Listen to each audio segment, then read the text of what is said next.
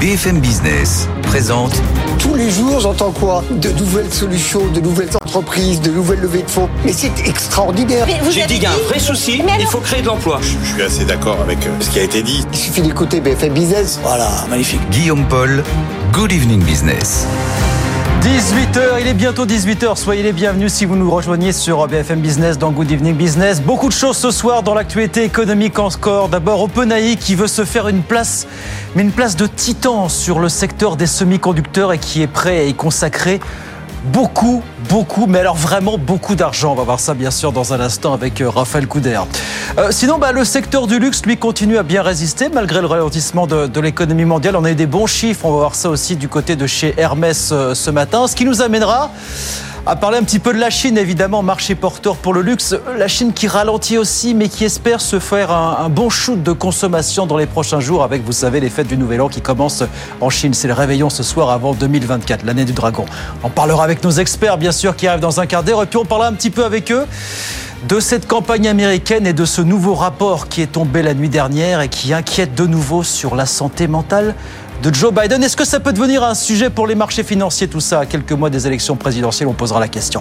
Voilà le programme non exhaustif. Comme tous les soirs, on est ensemble jusqu'à 19h. Très bonne soirée. Good Evening Business, le journal.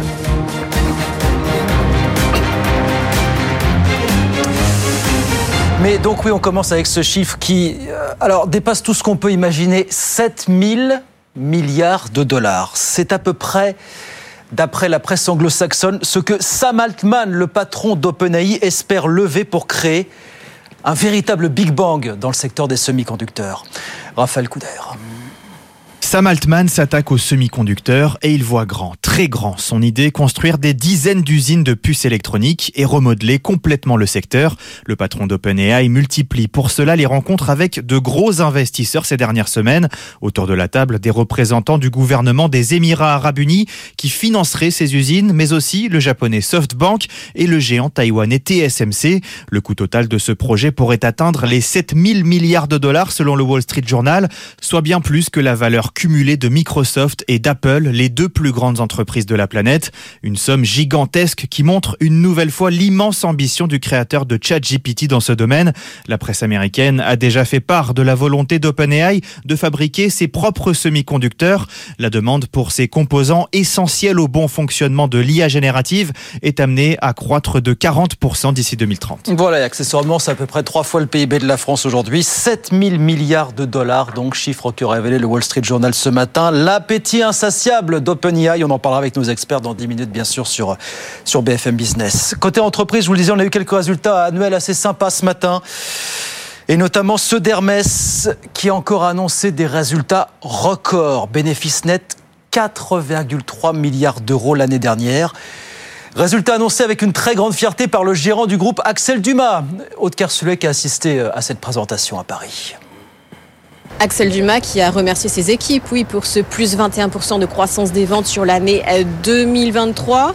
C'est le plus haut chiffre hein, de tout le secteur. Hermès est aidé par sa clientèle fidèle, captive, tellement captive d'ailleurs qu'une hausse des prix a été annoncée ce matin, plus élevée que les années précédentes, plus 8 à 9% en janvier-février. Axel Dumas qui est assez généreux avec les bons mots dans ces rares moments où il s'exprime. Il a dit que c'était psychanalytique, c'était une méthode qui lui venait de sa mère il faut couvrir les coûts de revient, donc couvrir l'inflation des coûts de production et notamment de main-d'œuvre l'année dernière. Une hausse des prix qui a de toute façon tendance à rassurer les investisseurs parce que ça préserve la rentabilité.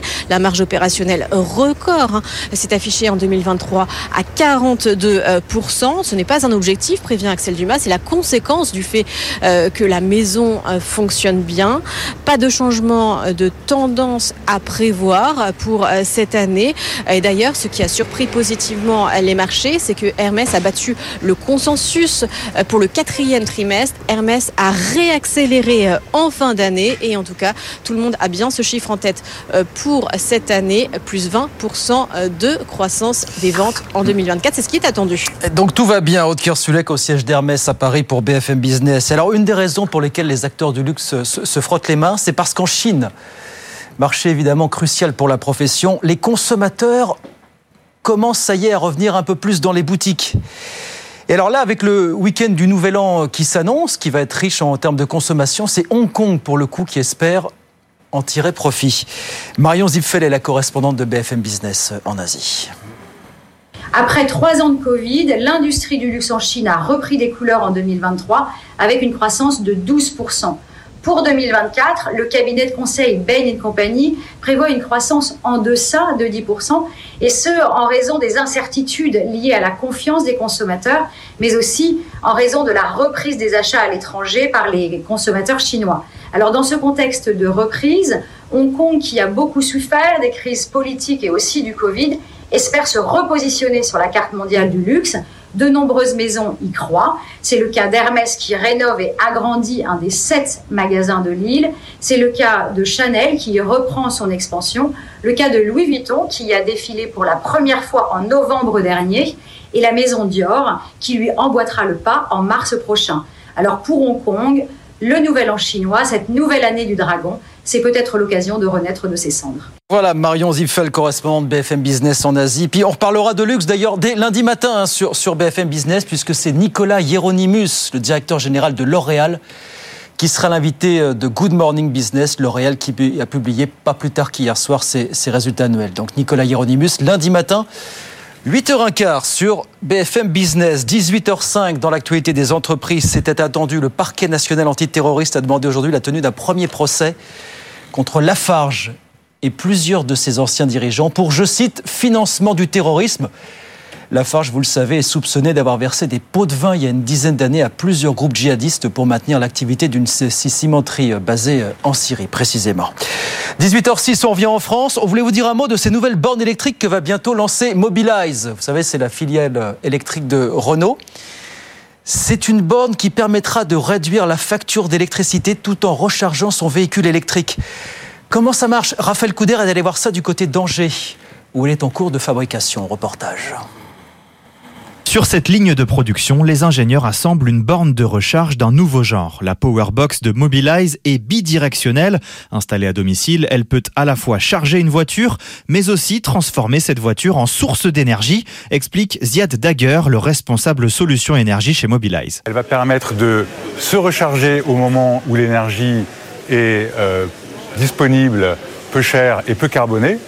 Et ensuite, lorsque euh, l'énergie va devenir plus cher, qu'il va y avoir une demande sur le réseau et de la pression, on pourra, grâce à cette borne et à ce véhicule, se décharger pour alimenter sa maison et euh, les réseaux et donc revendre une partie du surplus d'énergie. Grâce à ce système, Mobilize promet jusqu'à 50% d'économie sur le coût de la charge, un argument de vente pour les véhicules du groupe car cette borne sera dans un premier temps uniquement compatible avec la future R5. C'est aussi un premier aboutissement pour le consortium Software République, ce groupement qui réunit certains des plus grands groupes technologiques français sous la houlette d'Éric Fintin du groupe Renault. ST Microélectronique, euh, euh, vous le voyez derrière moi, apporte les composants et je dirais l'intelligence de la borne. Ensuite, euh, on a euh, Thales qui amène les briques de cybersécurité puisque c'est une borne connectée et donc bien évidemment il faut protéger euh, cette borne. Une technologie entièrement made in France qui sera commercialisée dans le courant de l'année. Voilà, borne qui permettra de réduire sa facture d'électricité tout en rechargeant votre véhicule électrique. Reportage du côté d'Angers de, de Raphaël Couder. Et puis alors on anticipe un peu mais dimanche prochain enfin dans la nuit dimanche à lundi, ça sera la finale du Super Bowl, vous savez, la finale du championnat de foot américain. L'an dernier, ça avait été suivi par 113 millions de personnes, dont beaucoup avaient été un petit peu froissés par une pub du brassier Bud, qui était relativement mal passée. Résultat, cette année, Bud aura aussi une pub à la mi-temps du match, mais euh, elle sera beaucoup plus consensuelle. Nathan Cocampo. Le mot d'ordre cette année, c'est d'éviter à tout prix d'offenser qui que ce soit pendant les spots publicitaires. Il faut dire qu'avec plus de 100 millions de téléspectateurs dans le monde et les 30 secondes de publicité vendues près de 7 millions de dollars, s'il y a bien un moment où les marques ne doivent pas se louper, c'est le soir de la finale du Super Bowl. Mais c'est d'autant plus vrai cette année après le bad buzz de Bud Light. En avril, une campagne publicitaire avec une influenceuse transgenre avait irrité les conservateurs américains au point de voir ses ventes totalement s'effondrer. Boycott massif chute en bourse. Bud Light a perdu 5 milliards de dollars sur les marchés à cause de cette publicité. La bière américaine mise donc énormément sur la finale pour reconquérir ses clients. Le chanteur Post Malone, un ex-joueur de légende et même un dinosaure. Une publicité drôle, très grand public et qui cartonne déjà sur YouTube. Prudence donc pour les annonceurs cette année, comme le rapporte le directeur de la clientèle d'un grand acteur du secteur, d'autant qu'un effet Taylor Swift est aussi attendu. En couple avec un joueur star du football américain, la chanteuse de tous les records sera très certainement dans le stade dimanche et devrait, comme partout où elle passe, faire exploser audience et retombées économiques. Voilà, et c'est Usher qui chantera à la mi-temps. Vous savez que tous les ans, il y a une grande star américaine qui chante Usher pour l'édition 2024. Euh, Finale du Super Bowl, donc dimanche, dans la nuit de dimanche à lundi, du côté des États-Unis. 18h09, on va sur les marchés. Retrouvez Étienne Braque depuis Euronext euh, à la Défense. Bonsoir Étienne, on termine la semaine dans le rouge. Petite baisse hein, sur le Bonsoir, CAC Guillaume. 40.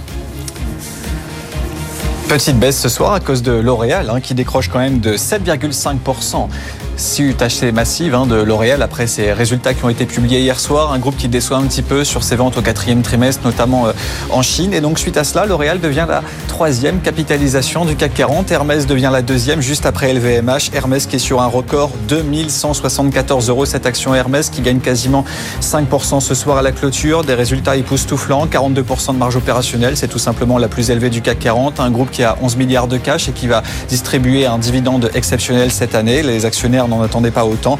C'est la plus forte hausse ce soir euh, du CAC 40 dans l'ensemble des résultats d'entreprise qui rassurent les investisseurs. Regardez le S&P 500. On les attendait ces 5000 points, Guillaume Paul. Eh bien, ça ils sont là. 5010 Eh oui. points pour le S&P 500 qui est sur un niveau historique grâce à une hausse de 0,2%. Aux États-Unis, vous avez plus de 300 sociétés du S&P 500 qui ont dévoilé leurs résultats et 80% de ces résultats sont au-dessus des attentes. hein. Donc le marché qui était très pessimiste fin 24 est désormais un petit peu dans l'euphorie puisque vous avez des résultats hein, qui sont sur des niveaux euh, en termes de, de ratio cours sur bénéfice sur des plus hauts de 2022. Le S&P qui donc grappille 0,2%, le Nasdaq plus 0,9% et le CAC 40 donc qui est pénalisé par L'Oréal moins 0,2% ce soir à la clôture à 7647 points. Alors vous me corrigez ou on a franchi rapidement le seuil des 5000 points sur le S&P hier soir Une petite minute de la clôture, Étienne, euh, si je me trompe pas. Oui. Et c'était pas 5001 points, c'était 5000 points tout pile et ça a duré quelques instants. Mais là, ça fait plusieurs heures que ça y est, le S&P 500 est au-delà de ce seuil symbolique. Et là, on y est installé effectivement. Merci beaucoup, Étienne. Étienne Braque depuis Euronext à la Défense. Oui, on va regarder effectivement les courbes, ce qui se passe à Wall Street pour corroborer ce que nous dit euh, Étienne. Effectivement, moins 0,36 sur le Dow Jones, 38 584 points. Et puis l'indice Nasdaq de son côté en hausse de 0,9%, 15 942. 18h11, avoir retrouvé nos experts dans un instant. On voulait quand même écouter 30 secondes l'hommage qu'Emmanuel Macron euh, a rendu euh, tout à l'heure à la mi-journée à Robert Badinter, disparu aujourd'hui à l'âge de 95 ans. Ancien président du Conseil constitutionnel, ancien ministre de la Justice, c'est lui bien sûr qui avait porté la réforme aboutissant euh, à l'abolition de la peine de mort en 1980, Emmanuel Macron. La nation a perdu à coup sûr un grand homme, un très grand avocat, un très grand garde des sceaux qui évidemment a conduit pour notre pays l'abolition, mais aussi des réformes importantes du, code pénal qui a conduit à transformer au début des années 80 la justice de notre pays. Et puis un président du Conseil constitutionnel qui a eu un rôle essentiel à jouer dans la vie de notre démocratie durant de nombreuses années. C'était aussi pour moi, je dois le dire, un, sage au-delà de ses, de ses fonctions qui euh, a toujours permis d'éclairer les décisions les plus, euh, les plus délicates. Un hommage national lui sera rendu. Voilà l'hommage ce midi euh, d'Emmanuel Macron à Robert Badinter, disparu la nuit dernière à l'âge de 95 ans. 18h13, on revient dans un instant avec nos experts. De quoi est-ce qu'on parle ce soir? Sam Altman qui veut faire un racket sur le marché des semi-conducteurs, le nouvel an chinois, grande transhumance, on espère, grand week-end de consommation, et puis le rapport qui fait mal, le rapport qui relance la polémique sur la santé mentale de Joe Biden. Tout ça plus bien autre chose, bien sûr, jusqu'à 19h. À tout de suite. BFM Business présente Good Evening Business, les experts du soir. 18h16, ils sont là comme tous les soirs, les experts du soir pour refaire l'actu ce soir jusqu'à 19h. Pascal Delima est avec nous. Pascal, bonsoir. Bonsoir. Bienvenue, chef économiste chez CGI Business Consulting. Xavier Patrolin, bonsoir. Xavier, Bonsoir, Guillaume. président d'Albatros Capital et François Girolf est avec nous. François, bonsoir. Bienvenue Bonsoir. également. économiste à l'OFCE. Sam Altman veut-il faire main basse sur le secteur des semi-conducteurs? Ces infos absolument incroyables du Wall Street Journal qui nous dit Il veut aller lever plusieurs milliers de milliards de dollars pour créer un véritable Big Bang. Voilà, pour créer des usines, pour créer des ateliers de production. Le Wall Street Journal chiffre même le projet à 7000 milliards pour ne plus avoir à s'inquiéter des possibles pénuries de puces, de semi-conducteurs dans ce contexte de pénurie, dans cette course à l'intelligence artificielle générative, bien sûr, qui réclame beaucoup de ces éléments. Qu'est-ce que veut bien pouvoir faire Sam Altman? Qu'est-ce qu'il peut faire? De ce point de vue-là pour vous, Xavier là Je pense qu'il constate qu'il est dans un goulet d'étranglement. Euh, il y a la, la position qu'a Nvidia, qui est pour l'instant le seul opérateur de l'industrie qui a une position exceptionnelle sur euh, tout ce qui est CPU pour euh, euh, le, que l'intelligence artificielle, tous les algorithmes, toute la mémorisation euh, fonctionne. Et il voit bien les limites, parce que je pense qu'il va très au-delà de l'intelligence artificielle générative. Donc il sent des, des, potentiels. Il a fait beaucoup de tableurs Excel, j'imagine, et il voit que c'est des, des, courbes exponentielles. Il voit surtout un goulet d'étranglement. Il voit une année 2023 qui est exceptionnelle en carnet de commandes. C'est ce que, là on a des publications de résultats actuellement aux États-Unis. On voit que tout le secteur et euh, tout ce que disent les, les, CEO euh, sur le, niveau de carnet de commandes, euh, les gars n'en reviennent pas. Même les spécialistes du secteur qui sont imbriqués dans, dans, ce, dans, ce, dans, cette, activité sont absolument surpris. Donc il voit très bien les, consommations, la, raréfaction des ressources euh, en termes de, semi-conducteurs, en termes énergétiques, en termes de capacité de, de cloud computing. Et puis tout ça est quand même post-Covid. Oui post-Covid, on a, je dirais, la, consécration de la fragmentation de l'économie mondiale, avec des interrogations sur euh, l'empire du milieu, sur comment va. C'est une espèce de bataille ouais. euh, géo, géopolitique qui est en train de, se monter. On est post-industriel, on ouais. est dans une nouvelle ère d'une certaine façon.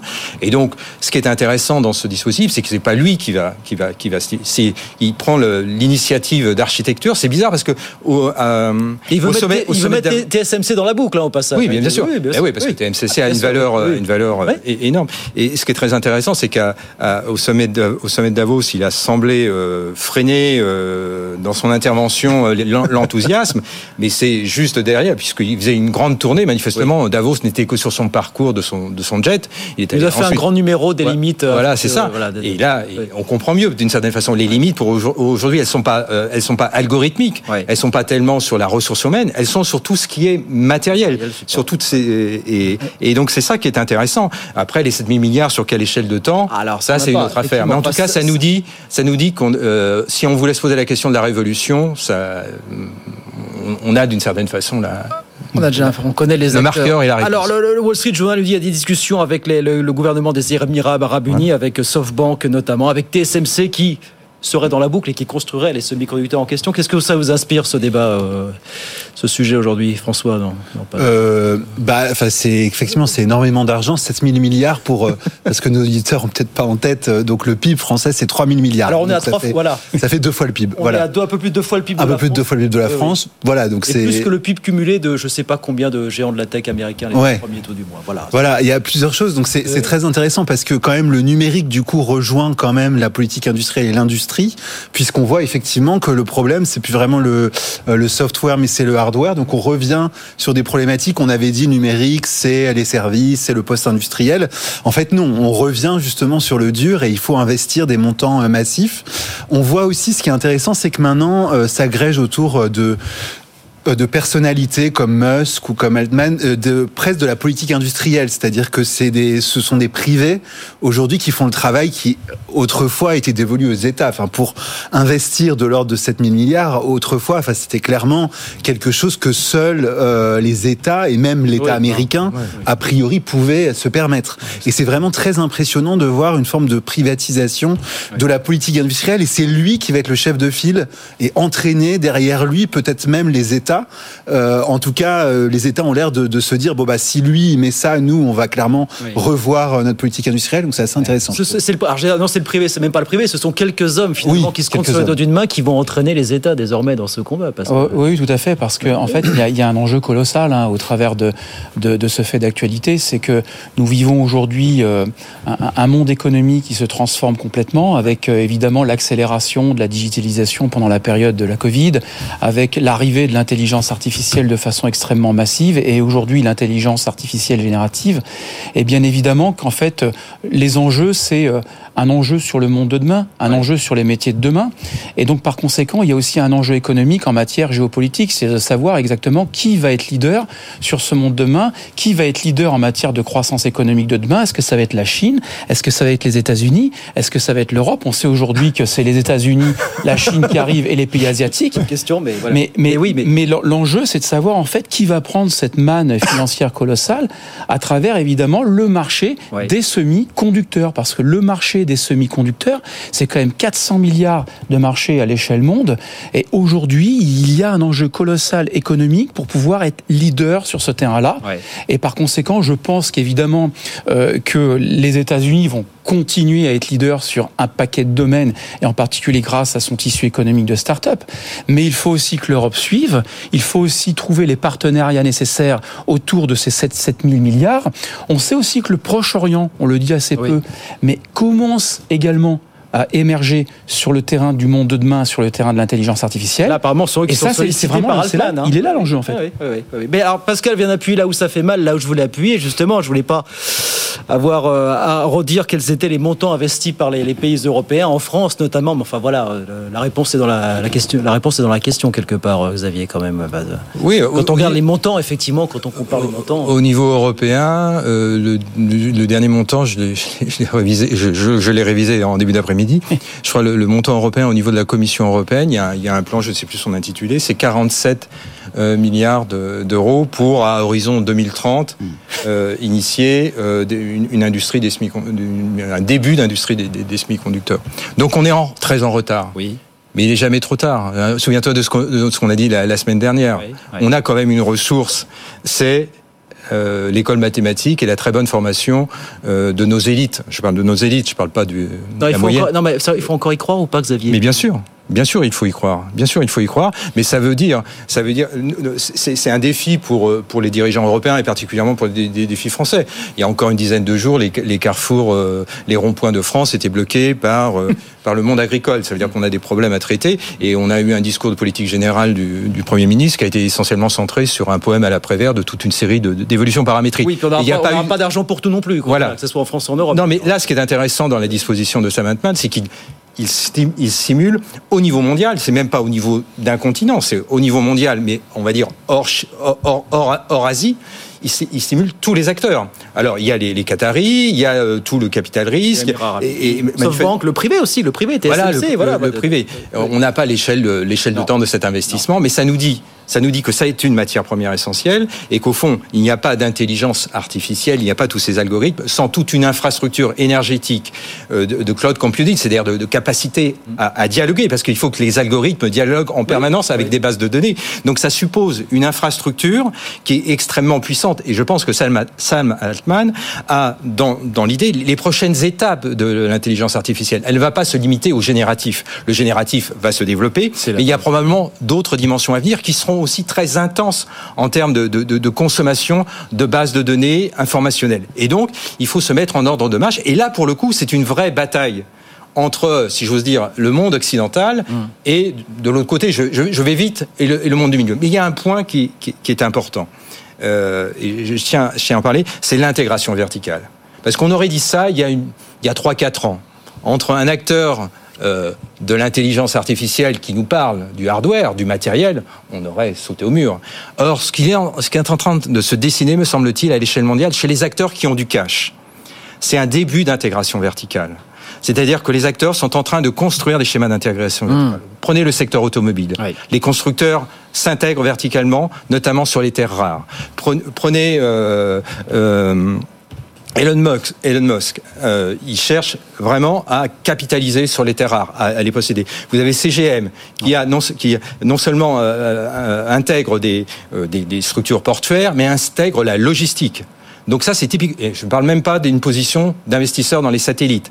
Donc on voit toute une série. C'est peut-être le début de quelque chose qui fait que les acteurs euh, mondiaux qui ont du cash vont intégré Oui, alors, verticalement parce qu'il y a des menaces de, dis- de disruption, d'interruption dans la chaîne de valeur et qu'il est impératif de, euh, De se dire- prémunir contre ces Voilà, il ne s'agit pas nécessairement d'investissement capitalistique, ça peut être des partenariats, mais en tout cas, il y a une volonté d'intégrer dans ces chaînes de valeur. Pour sécuriser. Et donc, à mon avis, je retrouve exactement ça, mais à une dimension, évidemment. euh, Alors, sur- sur les- Ouais, je, je suis d'accord sur les semi-conducteurs, c'est déjà ce qui se passe. hein. On voit très très bien euh, qu'au niveau géographique, c'est très concentré sur les sur les, les territoires asiatiques, hein, Corée du Sud, euh, Japon, euh, Chine, et que par conséquent, il y a une volonté aussi d'intégration verticale du côté européen. D'ailleurs, il y a un projet européen sur les semi-conducteurs, hein, euh, avec notamment euh, STM électronique euh, en Europe, et qui est extrêmement puissant. Et on essaie de construire cette intégration verticale. Mais attention, parce qu'aujourd'hui aussi, on a un enjeu en parallèle à cela, qui est la transversalité, qui est un enjeu tout à fait sociétal. Et c'est là qu'intervient l'intelligence artificielle générative pour justement faire émerger les compétences de demain, où justement on va, à travers ces silos et cette intégration verticale, apporter plus de valeur pour justement faire justement cette croissance de demain. Et la Chine, elle va rebondir quand même. La Bah, Chine bien sûr, oui, tout à fait. Comment est-ce que la Chine rebondit? Bah, euh, François, dans non, cette mais bataille. bah, peut-être qu'une des raisons pour lesquelles on se bat effectivement pour les matières premières, pour euh, les, pour intégrer verticalement, comme vous l'avez dit, c'est que tout le monde a l'air d'avoir accès à la technologie.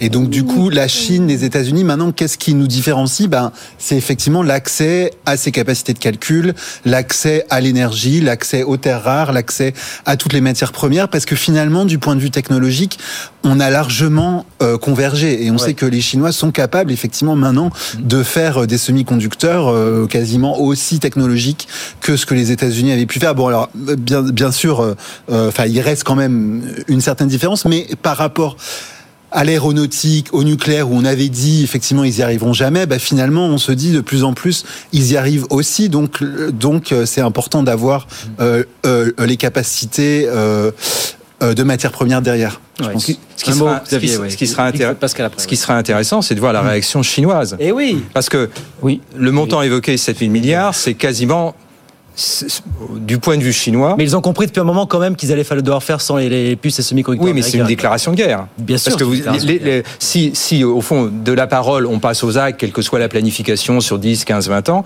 de toute façon, c'est c'est créer un effet de seuil pour euh, les acteurs qui participeront à ce, à ce type de financement. Hmm. Et donc, ça pose. Euh, c'est une véritable euh, compétition et ça pose une interrogation sur la capacité que pourrait avoir. C'est au fond, d'une certaine je vais employer une image un peu. C'est une espèce de, de, de, de- engager la Chine sur une, une lutte à l'armement, mais là, ce coup-ci, il n'est pas nucléaire, il n'est pas, il est une lutte à l'armement technologique, technologique et en, en- en- en- d'une certaine façon, en espérant, euh, c'est pas l'espoir de Samatmat, mais conduisant la Chine à, à, à- à avoir, à affronter un certain nombre de limites. Et ils ont, Hein, il y a une certaine de pré, il y a une mesure, il y a une préemption d'une certaine façon dans cette initiative. Maintenant, attendons de voir les réponses euh, des acteurs. Euh, peut-être pas venir Pascal. Tout à fait. Et la Chine, en plus, ils font pas les choses de la même façon que nous en Europe, hein, puisqu'ils n'ont pas les mêmes régulations. J'en parlais tout à l'heure, mais il y, a, il y a un IA Act qui, qui, vient, qui va être bientôt voté au, au, au Parlement européen et qui régule en fait les pratiques euh, d'intelligence artificielle générative en, en- en Europe. Et donc, on est sur un combat un petit peu inégal aussi. Moi, je trouve qu'aujourd'hui, l'Europe a déjà pris un petit train de retard par rapport à la Chine et aux États-Unis. Et il faudrait pas qu'on soit relayé à l'utilisation, je dirais, de technologies américaines, voire même de quelques-unes de, nos technologies européennes, mais sur des cas d'usage précis, plutôt que sur l'ensemble de la rente financière et de la manne financière qui est en train d'émerger. J'aimerais pas qu'on soit suiveur sur des cas d'usage précis. Je pourrais, je préférais qu'on soit plutôt leader sur l'ensemble du tissu économique. Le combat continue. Je retiens en tout cas l'attitude un petit peu schizo dont vous parliez des Oui, non, qui nous a fait un grand numéro de repenti euh, à Davos et qui là semble vouloir accélérer véritablement. Voilà. Oui, je pense On va savoir ce qui se passe dans la tête de Sam C'est un, personnage, vu son jeune âge, c'est un personnage à mon avis très intéressant. Je ne l'ai jamais côtoyé. Assez complexe, peut-être. Mais euh, oui, en tout cas, il y a une, une grande manipulation qui est en train de. Allez, qui est en train de se mettre en place. 18h30 sur BFM Business. Je vous redonne donc les, les titres de l'actualité ce soir. Donc ce chiffre, on en parlait du Wall Street Journal, 7000 milliards de dollars. C'est à peu près ce que Sam Altman, le patron d'OpenAI, veut lever, récupérer pour créer un véritable Big Bang dans le secteur conducteur, pour réorganiser le secteur, comme l'écrit le, le Wall Street Journal. Il se sera entretenu à ce sujet avec de nombreux investisseurs, dont le gouvernement émirati, d'après le Wall Street Journal. Dans l'actualité des entreprises, encore quelques bons résultats annuels ce matin euh, en France, et notamment ceux d'Hermès. Qui a encore annoncé comme LVMH de nouveaux résultats records sur 2023. Bénéfice net qui s'est élevé l'an dernier à 4,3 milliards d'euros. Le groupe, se dit relativement confiant pour 2024. Euh, sinon, c'était attendu, le parquet national antiterroriste a demandé aujourd'hui la tenue d'un premier procès contre Lafarge pour, je cite, financement du terrorisme. Lafarge, vous le savez, est soupçonné d'avoir versé des pots de vin il y a une dizaine d'années à plusieurs groupes djihadistes pour maintenir l'activité d'une cimenterie basée en Syrie. Et puis à Wall Street, c'est un petit événement. L'indice S&P 500 a ouvert au-dessus des 5000 points tout à l'heure. Ceux qu'il avait franchi brièvement hier soir, une minute avant la clôture. Mais quand même, on y est. Il faut noter surtout qu'il avait passé les 4000 il y a seulement 3 ans. C'était en 2021. 18h31, nos experts reviennent dans un instant. On parle de quoi? Du nouvel an chinois et de la grande transhumance. Et puis Joe Biden, ce rapport qui est sorti la nuit dernière et qui relance la polémique sur l'état santé euh, mental du président américain. Tout de suite. BFM Business présente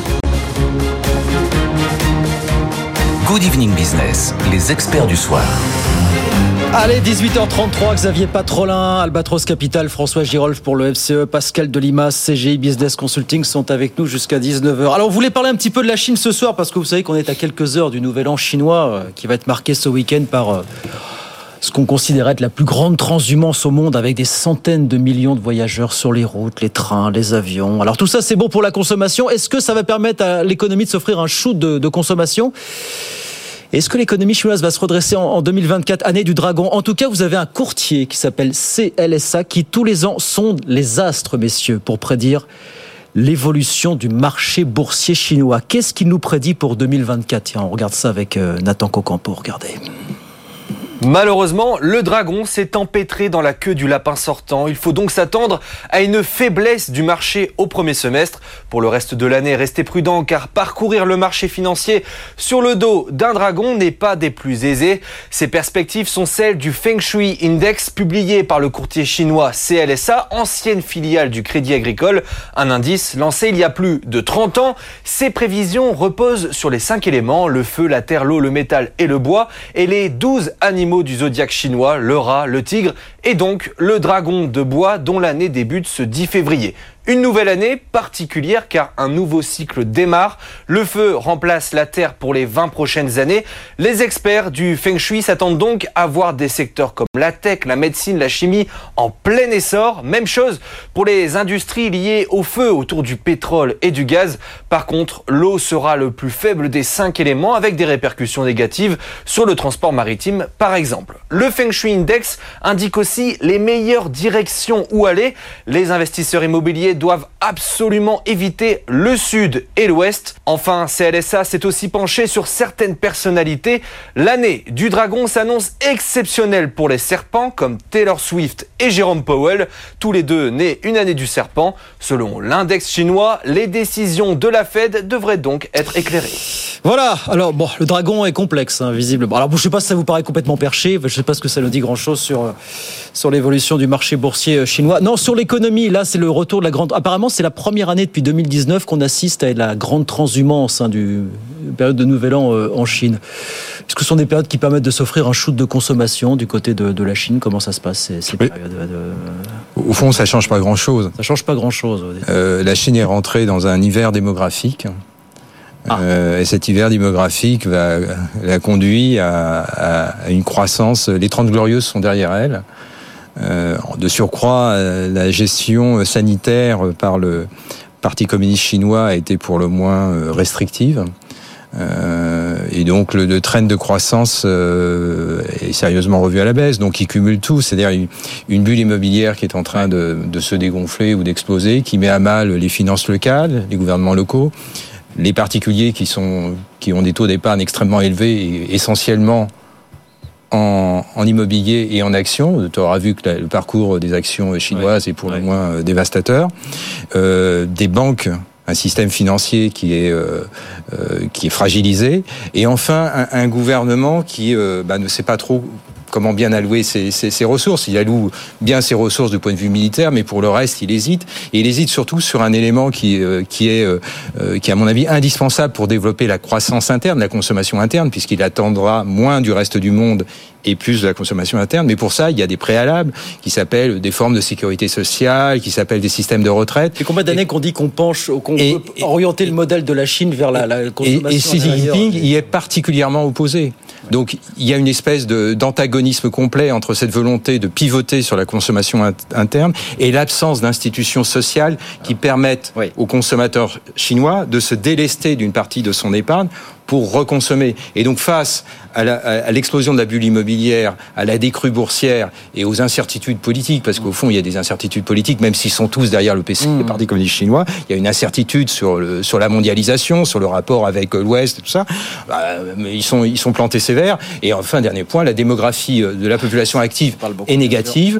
Euh, ils sont très proches de la frontière technologique, donc euh, croissance de la population active plus très peu de gains de productivité, ça te fait une croissance réelle qui est très faible.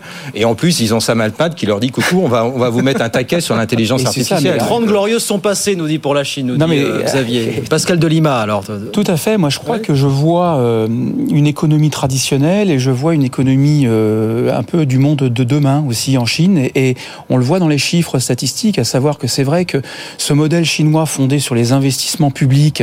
Alors, il y a eu une tentative, comme vous l'avez dit, de bascule des investissements vers la consommation, mais bon, avec la crise immobilière et euh, les effets négatifs sur l'ensemble de la euh, de, de- des revenus et de la consommation, ça n'a pas pu se faire. On sait que la Covid aussi a été euh, un contributeur très négatif sur, euh, sur, je dirais, ce modèle traditionnel. Et donc, la Chine aussi réfléchit au monde de demain. Et on les voit aujourd'hui devenir leaders sur les batteries, on les voit devenir leaders sur les panneaux solaires, on les voit devenir leaders sur l'IA. Ce que je veux dire, c'est que ils- savent aussi peut-être prendre un virage, même en étant à la frontière technologique, c'est la destruction créatrice, un virage extrêmement rapide. Et ça, ça moins de transformation croissance qu'hier Ça générera forcément moins de croissance qu'hier Ah bah aujourd'hui on peut pas encore le dire. Ce qui est sûr c'est qu'aujourd'hui on a 4,6% de croissance Oui. sur 2024, une des croissances les plus faibles en trois décennies, euh, qu'on a euh, euh, voilà qu'on a probablement 3,6% de croissance jusqu'en 2028. Bon, c'est les prévisions du FMI, euh, mais je pense qu'on est aussi en Chine en période de transformation en fait. Alors que je crois dans les chiffres, il faut 7-8% de croissance minimum pour stabiliser le chômage. Grosso modo, je crois que c'est de, de cet ordre-là. euh, à peu près. Oui, mais Enfin, c'est- Allô, c'est oui, dans, François. dans une économie qui est plus mature, enfin, c'est un peu normal qu'une économie en rattrapage croisse beaucoup plus vite. On l'a connu en France au moment Tout des, fait. des 30 glorieuses, pour reprendre votre, euh, votre analogie. Effectivement, c'est ce qui se passe. Et c'est vrai que la Chine ressemble un petit peu au Japon des années 90, c'est-à-dire où ils avaient été exactement dans la même situation d'ailleurs. Ils avaient commencé par croître euh, via la demande externe. Les États-Unis notamment étaient un de leurs clients très importants dans les années 80. Et puis il y a eu les accords du Plaza. En gros, les États-Unis leur ont dit vous arrêtez de- d'exporter chez nous, vous faites des, des, des restrictions. euh, d'exportation, euh, voilà, si, si non, nous on fera du protectionnisme. Donc ça les avait forcés à se remettre sur la demande interne. Ils avaient une bulle immobilière exactement pareille, qui avait explosé en 90, donc exactement la même situation, avec un problème en plus euh, démographique euh, et à peu près voilà la, la même situation. Et, et depuis c'est vrai que le Japon a pas cru euh, très très rapidement. Donc si on est dans un scénario effectivement à la japonaise euh, c'est très possible que que enfin voilà que, que la Chine euh, rejoigne ce modèle. C'est vrai que on, on a dit pendant des années comme on avait dit du Japon d'ailleurs que la Chine allait euh, dépasser les États-Unis allait euh, être le, la, la prochaine première puissance première puissance. mondiale. et effectivement peut-être qu'on l'a dit un petit peu trop vite notamment encore ou pas, vous? avec euh, Avec non, moi c'est vrai que j'y crois plus vraiment. Enfin, je, je pense que comme pour le Japon, on a tendance à, à se fier un petit peu trop au modèle, ou comme pour l'Allemagne, on a tendance à extrapoler un peu trop vite les. Pascal, la Chine sera-t-elle un jour la première puissance Mais le paradoxe mondiale solo, et c'est pas à l'OFCE que je vais apprendre ça, qui est qu'effectivement le temps, euh, je dirais, de, de, où la statistique prend en compte euh, le déploiement des innovations est un temps extrêmement long parce que ce sont des, des procédés à l'intérieur des organisations qui se mettent en Mm. place et qui ne sont pas tout de suite euh, visibles euh, dans, la, dans les statistiques macroéconomiques. Et, et franchement, je pense que je pense qu'ils vont, moi, à mon avis, plutôt très vite et que d'ici 7-8 ans, on va rapidement voir un- un- un- une nouvelle Chine en fait. Qui, c'est pour ça que nous, on doit aussi s'adapter rapidement. si vous voulez. Xavier, un mot là-dessus encore et puis. euh, Moi, j'ai bah, je, je trouve que c'est une, une, une, une Chine un peu duale. Au fond, il y a, il y a ce que tu as dit, c'est-à-dire le, positionnement euh, sur euh, les énergies renouvelables, les batteries, là- là-dessus, c'est incontestable. Ils ont une position de, de leader mondial, c'est incontestable. Mais c'est un espèce, de- un terme un peu expéditif, mais un espèce d'arbre qui masque une forêt. Au fond, la Chine, ça, c'est la, la vitrine. la vitrine est, celle que tu décris. Mais j'ai l'impression que derrière, c'est beaucoup plus euh, c'est c'est plutôt c'est plutôt le monde d'hier. Et, et ce à quoi nous assistons sur la, la, euh, c'est quand même euh, les destructions d'emplois le fait que la jeune génération bon ils ont supprimé la statistique sur le sur le sur le chômage et notamment le chômage des jeunes pour soi-disant des des des, oui, ça, le sait, je pense qu'il y a un contrat social qui est rompu et si le contrat social est rompu avec la jeunesse, d'ailleurs ça touche aussi les pays occidentaux, c'est très difficile, ça sera très difficile pour la Chine d'aller conquérir euh, ce leadership mondial. Donc j'ai l'impression qu'ils sont rattrapés par, faut- au fond la Chine est duale, il y a 500, 600 millions euh, de, de Chinois qui, qui ont des revenus qui sont aux alentours de 20, 30 Il y a 000. la Chine des villes et les Chines, la Chine des Voilà, campagnes qui plus il, est en reste, il ouais. reste, il reste quand même 700, 800 millions de Chinois qui ont un revenu quotidien de 1 à 2 dollars par jour. Et, et, ce- et- et là, pour le coup, il y a, il y a- il y a- il y a une, il y a une tension intrinsèque, et c'est cette tension intrinsèque que gère au fond le Parti communiste chinois et qui lui interdit à mon avis, euh, qui l'empêchera dans ce, dans, dans- dans- dans ce leadership mondial, c'est qu'il a trop de tensions internes à, à- à- à équilibrer pour pouvoir prétendre, il est au fond pas en ordre de marche, pour pouvoir dérouler une stratégie euh, de, de conquête et redevenir l'empire du milieu tel qu'il était. euh, Après, bon, 16e ou après, 17e siècle. après, la question, ça va être de voir en relatif aussi, parce que les États-Unis ont des tensions internes et l'Europe a aussi des tensions internes. Donc, euh, Oui, mais ce, ce sont- je pense mais- que ce sont des démocraties, enfin des démocraties. Alors, euh, il y aura peut-être des passages compliqués, mais qui, qui peut-être pourront les résoudre. La Chine, si la Chine connaît des tensions, c'est le parti, le parti, la, la première, le premier objectif, c'est pas d'être le leader mondial, c'est que le parti communiste C'est la chinois, primauté du Parti communiste. voilà, c'est l'intégrité de l'institution politique. C'est ça qui. Bien, pendant ce temps, on accélère un peu Joe Biden. Euh, de nouveaux doutes sur la santé mentale de Joe Biden avec ce, ce procureur spécial nommé pour enquêter sur une affaire de, de mauvaise gestion de documents classifiés qui a sorti ce, ce rapport qui relance les doutes sur la santé mentale du président américain dont on entend dire notamment qu'il ne se souvient plus de, la date du décès de, son fils Beau. C'était il y a une petite dizaine d'années. Écoutez Joe Biden qui a répondu assez vite et assez crûment à ces accusations. I don't need anyone. I don't need anyone to remind me when he passed away he passed away.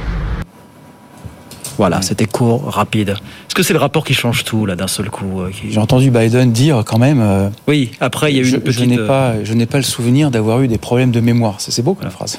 Et qui, quelques minutes après, a confondu le président du Mexique et celui et le leader égyptien. Au passage. Je n'ai pas le souvenir d'avoir eu des problèmes. Non, mais bon, plus sérieusement, il y a des, il y a des, il y a des articles. hein, J'ai regardé un petit peu, même dans l'AER, il y a des articles qui essayent de, euh, de faire le lien entre l'âge d'un président et la croissance économique. J'ai un petit peu regardé pour voir un peu quels étaient les, les- les résultats.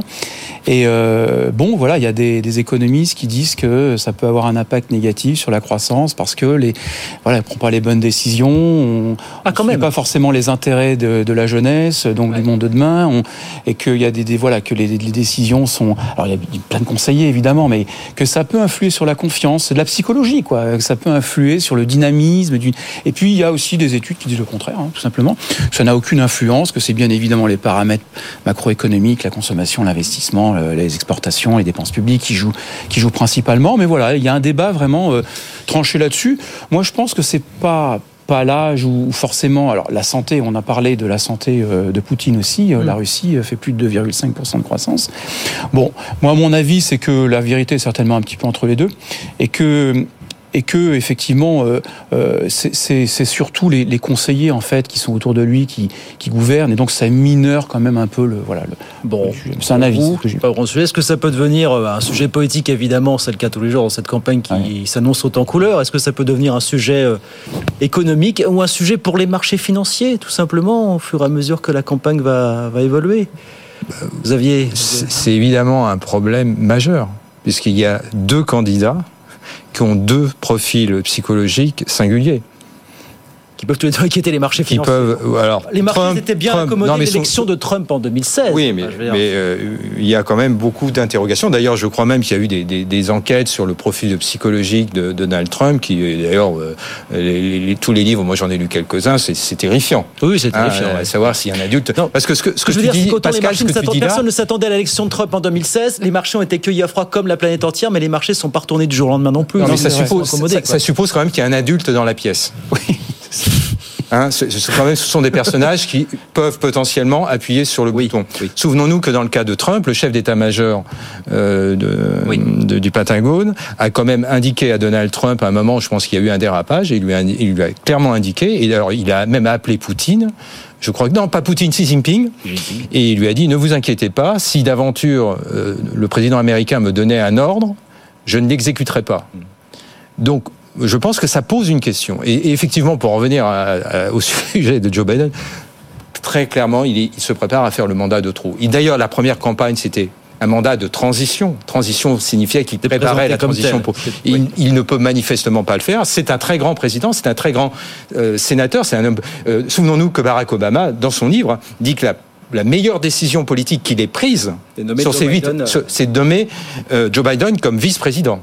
Il a une connaissance du maringot euh, washingtonien et une connaissance du monde politique exceptionnelle. Simplement, il est aujourd'hui face à des problèmes cognitifs qui me semblent pas tant évidents. Et donc moi, je suis pour le coup très inquiet parce que justement, les gens qui dirigent à ce stade sont des gens qui ne sont absolument pas élus, ce sont des technos. Je, je ne doute pas un seul instant qu'ils ont des QI élevés, qu'ils marchent parfaitement, mais ils échappent au, au mécanisme démocratique. Et souvenons-nous d'un dernier point, c'est que depuis une dizaine, une quinzaine d'années, l'exécutif américain dysfonctionne par rapport au Congrès américain. Au fond, ce sont des présidents qui ne marchent qu'à coup de décret.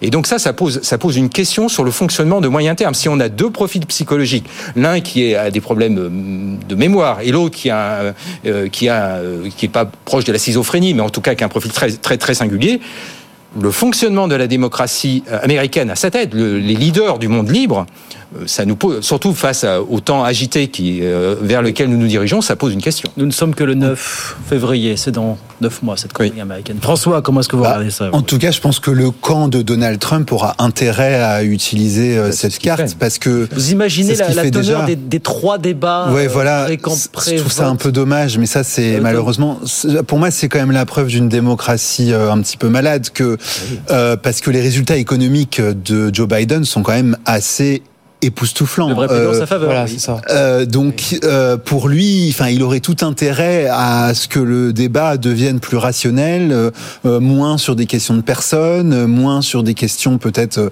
euh, plus sociales ou culturelles. euh, qui se- et de l'autre côté, du côté Trump, au contraire, on va avoir tendance à, à ramener le débat sur sa personne, sur les problèmes culturels autour euh, du wokisme aux États-Unis, etc. Et je pense que, euh, enfin voilà, je pense que l'équipe de Joe Biden, enfin j'espère qu'elle va réussir. Le problème, c'est que beaucoup d'Américains considèrent que malgré la très bonne situation économique, en fait, euh, ils sont dans des difficultés économiques et ils ont pas, et ils voient pas les bons résultats économiques. Donc ça, c'est une très que- mauvaise Est-ce que nouvelle. l'idée selon lesquelles le jour de l'élection, euh, l'électeur vote en fonction des- du niveau des marchés financiers de son portefeuille, Non, que mais ça n'a pas aussi. toujours été vrai? Moi, je me rappelle l'exemple de, de 92, la défaite de Bush père, qui pourtant l'économie se portait. Oui, non, mais y a- là, là aussi, Voilà. il y a des études qui, qui démontrent la thèse et l'antithèse. Mais pour revenir à ce que, à ce que tu disais, ça m'a- c'est c'est que euh, tout à l'heure, on parlait du lien entre âge et croissance économique d'un président, mais il y a aussi des études qui démontrent que, le- évidemment, le parti joue aussi sur la croissance économique et que les démocrates. Alors c'est pas moi qui le dis, hein, ont de meilleurs résultats que les républicains. C'est des pour données l'AER, tout à fait, tout à fait Oui, oui, séculaires. hein, fait c'est pas moi qui l'ai dit. Et, et- et- et donc c'est intéressant aussi euh, d'avoir ces données historiques pour comprendre que voilà, un, un parti démocrate, disons, qui fait plus de croissance, fait un petit peu moins d'inégalités. Il y en a toujours beaucoup, mais. Mais c'est vrai, l'électeur américain, il votera en fonction de quoi le, le- en novembre prochain Et le parce que novembre les- prochain moi, moi- moi, je conteste le fait que les résultats économiques de Joe Biden sont bons. Ils, sont, ils sont tout simplement. C'est toujours un prisme à prendre. Non, non, mais ils sont tout simplement mauvais du point de vue de l'électeur américain, de la classe moyenne américaine, tout simplement parce qu'il y a 4 millions d'Américains qui ne sont pas retournés sur le marché du travail. On a un taux de chômage. Un taux de chômage qui est très faible. Mais si on calculait un taux de chômage implicite avec le même taux de participation pré-Covid, on aurait un taux de chômage qui serait 100 points au-dessus. Donc qui serait pas à 3,5, mais qui serait aux alentours de 4,5. Ça veut dire qu'il y a au moins 4 millions d'Américains qui sont sortis du marché du travail. Et c'est pas des Américains neutres, c'est des Américains qui sont dans la classe d'âge euh, 25-45 ans, donc dans le cœur, et on voit notamment chez les femmes. Et qui voteront pas cette Ils fois.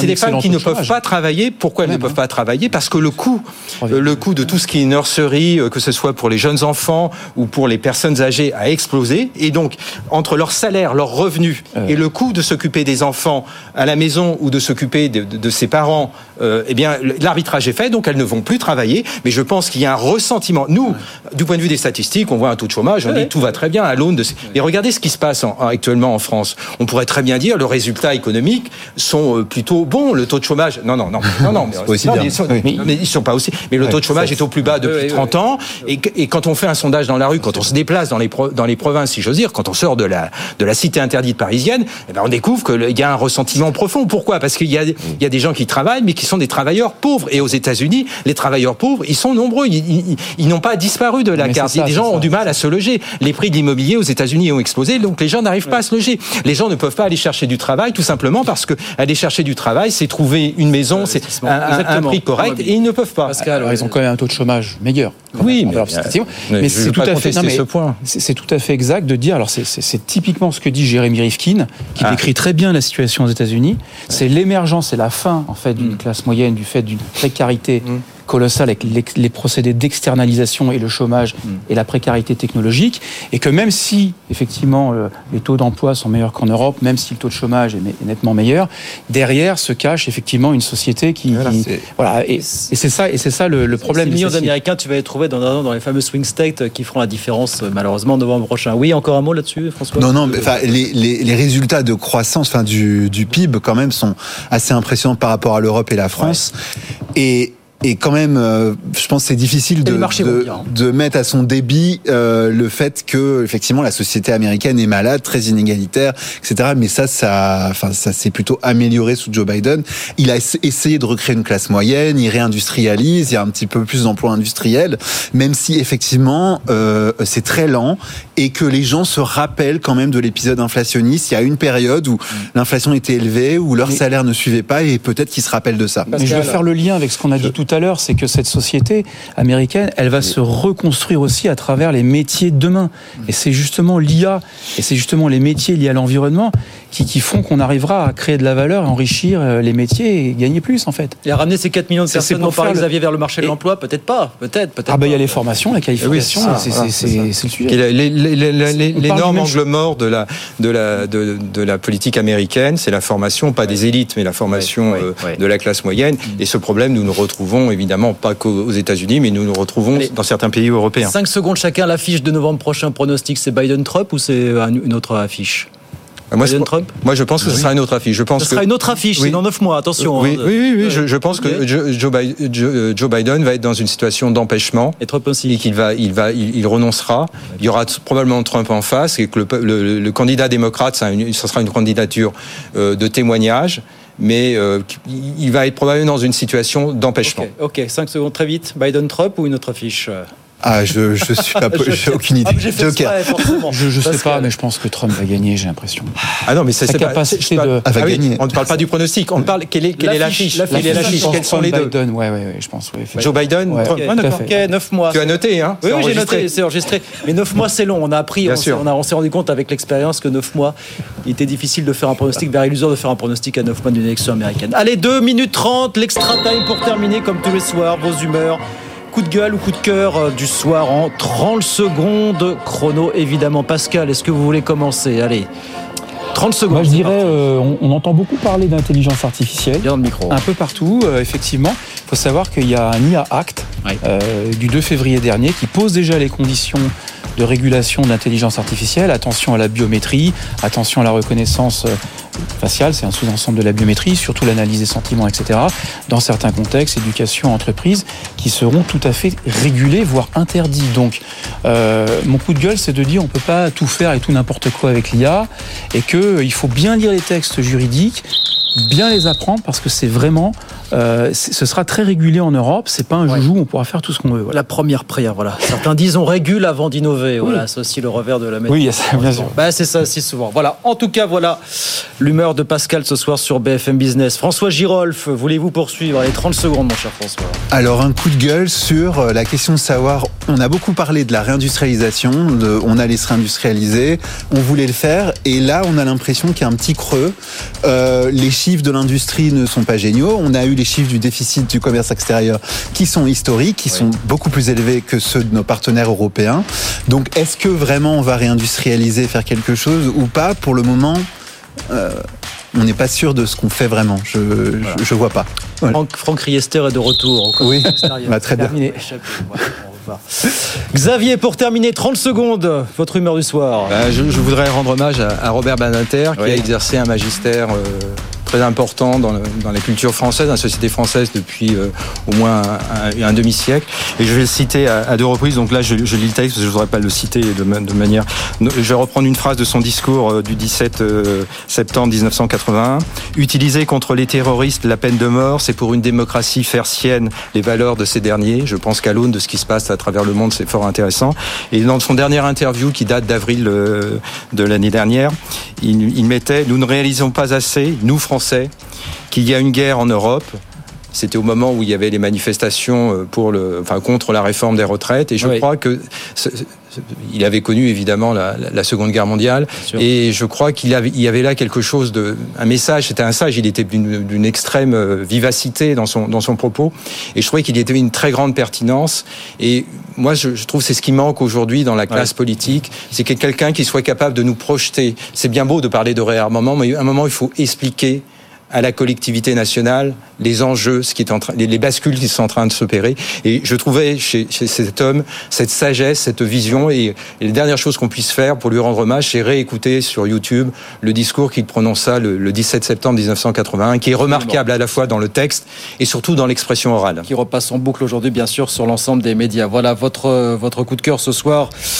Euh, Xavier, merci messieurs, c'est terminé pour ce soir. Xavier Patrolin, donc président d'Albatros Capital, François Girolf, économiste à l'OFCE, Pascal Delima, chef économiste chez CG Business Consulting. Merci messieurs, à très vite avec plaisir pour de nouvelles aventures. 18h58, c'est fini pour ce soir. Dans un instant, les pionniers chez Fred Mazalan. Se retrouve lundi 18h pour nouvelles aventures. Bonne soirée, bon week-end. Good Evening Business. Actu, experts, débat et interview des grands acteurs de l'économie.